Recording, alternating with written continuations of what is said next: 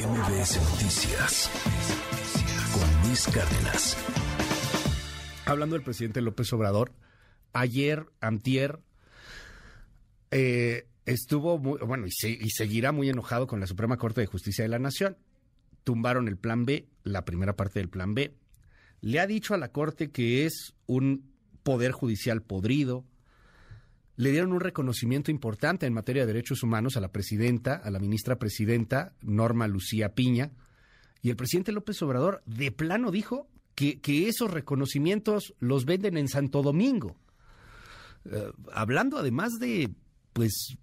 Norma Lucía Piña, la presidenta de la Corte, y en un momento en donde hay una polémica en la misma Corte por el plagio de las tesis de Yasmín Esquivel, la otra ministra. Erra Chabot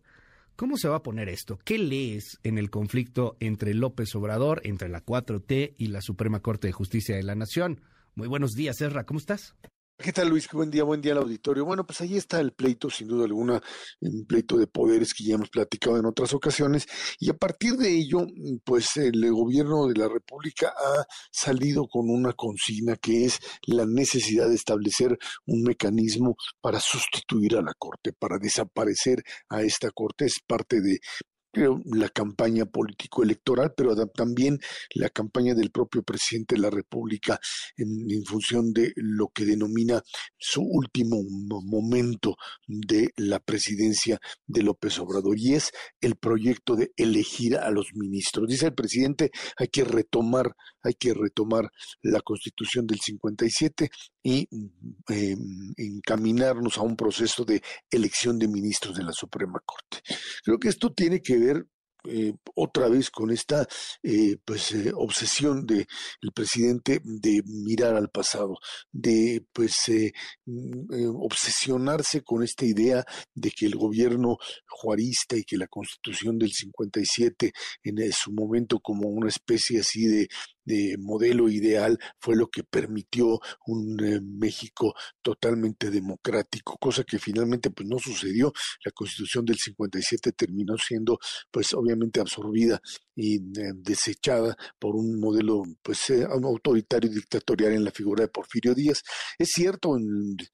el, modelo de la Constitución del 57, los ministros de la Corte eran elegidos, eh, aunque las elecciones eran por voto indirecto, no se elegía directamente ni siquiera al propio presidente de la República, pero esto era el siglo XIX, Luis. Estamos hablando de un em, siglo XXI y esta necesidad de voltear más al futuro que al pasado. Elegir a ministros de la Suprema Corte pues eh, no sucede prácticamente en, ningún lado. La elección de ministros de la Corte es prácticamente una especie, sí, de eh, decisión, si le quieres llamar así, de élites o por lo menos de responsabilidad presidencial. Ni siquiera en los Estados Unidos, donde pues a, nivel estatal, no federal, a nivel estatal hay elección de jueces, en, algunos casos eh,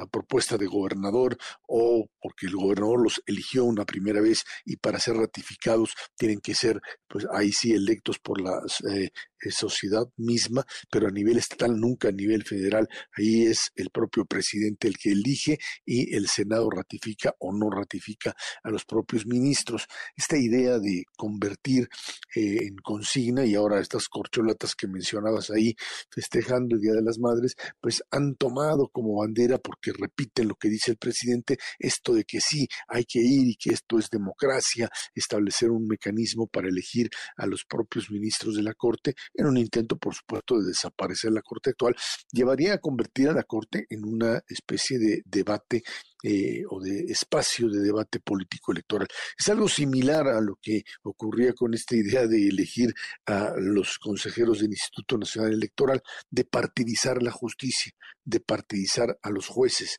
Esta idea eh, a nivel federal que tendría obviamente el, carácter mismo, Luis, de eh, obligar a los partidos políticos, y además con costos verdaderamente enormes, de echar a andar maquinarias político-electorales que le diesen a los jueces la necesidad de someterse, de ser parte de campañas políticas, de convertirlos en agentes directos de la propia estructura política como tal, de someterse a liderazgos partidarios y de tener que responder en esas condiciones, además, por supuesto, de costos económicos verdaderamente enormes. No es ese el espacio en donde, pues, obviamente un modelo democrático constitucional puede eh, fundamentarse o puede, puede proceder. En todo caso, se trata más bien de una reacción que difícilmente podría transitar dentro de una reforma incluso constitucional como la que el presidente quiere hacer en caso de que a partir del próximo año tenga mayoría constitucional por un ratito nada más en lo que el próximo presidente o presidenta toma posesión y de esa manera echar abajo toda esta estructura actual de la Suprema Corte. Un modelo, Luis, sin duda alguna, que terminaría prácticamente por destruir lo que es, es cierto, el régimen político que se finalmente se construyó de eh, pues eh, autonomía de poderes. Hay que recordar que pues la Constitución del 17 que sí eh, le daba supuestamente a la Suprema Corte un, una especie de poder autónomo, en la realidad terminó por hasta la reforma de Ernesto Cedillo, terminó por convertir a la Corte en un poder supeditado al presidente de la República hasta ese momento. Y quizá eso es lo que se quiere hacer, pero de una forma que simplemente rompe la eh, forma en la que en los regímenes democráticos el poder judicial establece esa separación, esa autonomía y que hoy porque pues existen condiciones políticas básicamente de eh, eh, confrontación con la Corte, se quiere asumir que es necesaria la vinculación de los ministros de la Corte al voto, al poder popular, algo que definitivamente terminaría pues por arrasar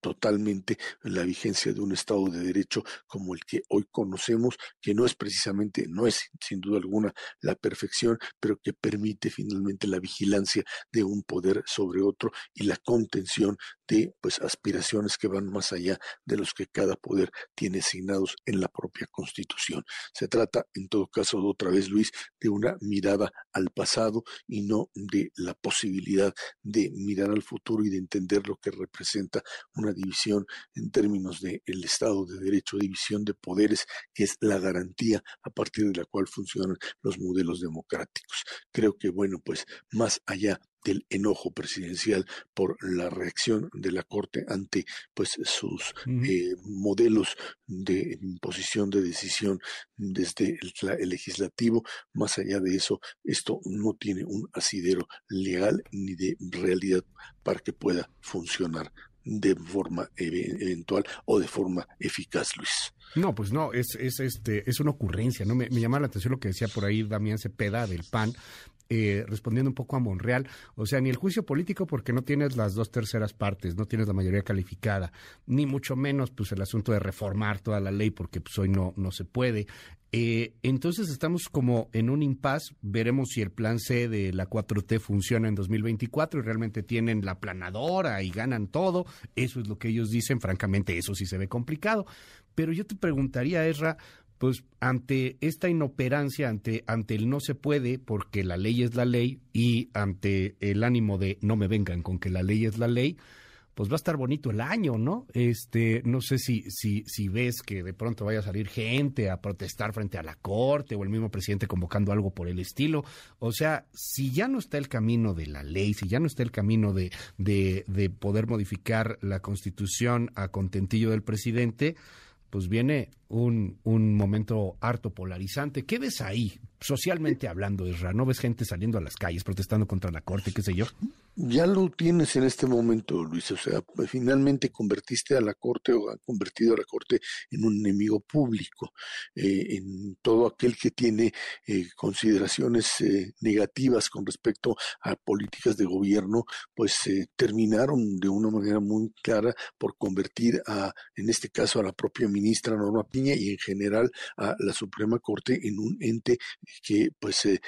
es visto como una especie de obstáculo para el progreso como tal y en función de eso este tipo de agresiones que se repiten un día sí y otro también. Incluso la figura que ha sido muy, muy cuestionada de Ricardo Monreal, que había defendido un día la propia eh, división de poderes y la necesidad de establecer eso, un mecanismo de contención, al día siguiente incluso, pues la propia amenaza de Monreal de ir por un juicio político y de acusar que el poder, el poder judicial estaba eh, pues eh, rebasando sus límites y estaba de, inmiscuyéndose en temas que eran básicamente de legislativo, cosa que pues es muy muy difícil de sostener o imposible de sostener cuando de lo que eh, justifica o lo que establece la decisión de la Corte es básicamente problemas de procedimiento que ni siquiera se metieron al tema de lo que representaría la inconstitucionalidad de fondo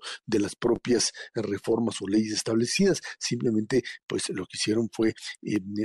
decidir o dictaminar sobre procedimientos establecidos en las propias normas del propio legislativo y esa es básicamente su función. Eso es, digamos, lo que eh, estaríamos viendo como un mecanismo de presión política y lo vamos a seguir viendo en la medida en que la Corte siga echando para atrás en lo que platicábamos, creo que el lunes, Luis, cuando decíamos, pues no tuvieron ni siquiera el cuidado en un momento determinado, el cuidado de pues eh, eh, hacer las cosas bien. Tienen la mayoría para hacerlo, tienen, los tenían el tiempo para procesarlo, llevarlo, hacer a un lado a la oposición. Es una ley que no requería, son leyes que pues como no las hacen vía reforma constitucional, tenían una mayoría para hacerla, simplemente pues no cuidaron las formas, no tienen la capacidad para pues eh, establecer un mecanismo legislativo limpio y pues se meten en este tipo de eh, dimes y diretes que pues, le hacen imposible incluso a aquellos que quisieran dentro de la corte ayudarlos pues es imposible cuando pues el proceso legislativo está sucio. Hoy la corte se ha convertido sí en el enemigo público número uno y vamos a ver de aquí en adelante embates cada vez más violentos además mientras los ataques del presidente en términos verbales sigan siendo de ese nivel de aquí y por supuesto mucho más durante el periodo electoral, Luis. Gracias, querido Erra, te mando un gran abrazo y te seguimos en arroba Buenos días. Gracias, buen día, Luis. MBS Noticias con Luis Cárdenas.